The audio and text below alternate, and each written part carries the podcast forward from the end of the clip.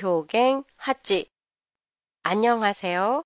도쿄 타마시에 있는 한국어 교실 한교실입니다. 오늘은 시간을 나타내는 부사 모우에 대해 얘기해 보겠습니다. 모우를 한국어로 하면 이미, 벌써로 옮겨지는 경우가 많은데요. 쓰임새가 조금씩 틀려요.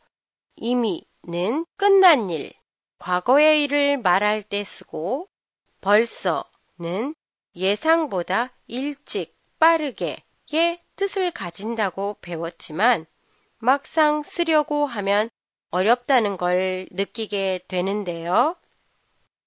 모 이키마시다, 슈파츠 시마시다 문장을 예로 들어 설명을 해보면요. 한국어로는 이미 떠났어요. 벌써 떠났어요. 벌써 떠났어요? 벌써 떠났네. 로 조금씩 뉘앙스가 달라져요. 먼저 이미 떠났어요는 떠났다는 과거의 일을 단순하게 말하는 것이기 때문에 이미를 쓴 거고요. 이에 비해 두 번째 문장 벌써 떠났어는 과거의 일을 말하고 있는 점에서는 이미와 같지만 끝난 것이 아주 오래 전 이라는 걸 강조하고 있어요. 아주 오래됐다. 의 기준이 되는 시점은 말하고 있는 사람에 따라 달라질 수 있어요.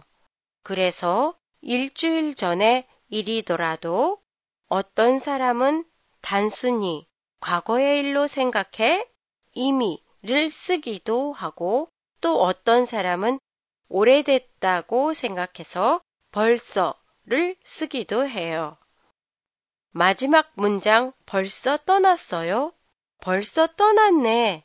는 생각했던 것보다 일찍, 빠르게 라는 의미예요. 그래서 보통 감탄사와 함께 쓰일 때가 많은데요. 감탄사가 없을 때는 벌써 앞에 감탄사를 넣어보면 알 수 있어요. 아, 벌써 떠났어요? 어머, 벌써 떠났네. 처럼요. 감탄사를 넣으면 더욱 자연스럽고 회화다운 문장이 되기도 해요. 한 교실의 페이스북에 들어가시면 오늘 팟캐스트의 일본어 설명이랑 예문들을 보실 수 있습니다.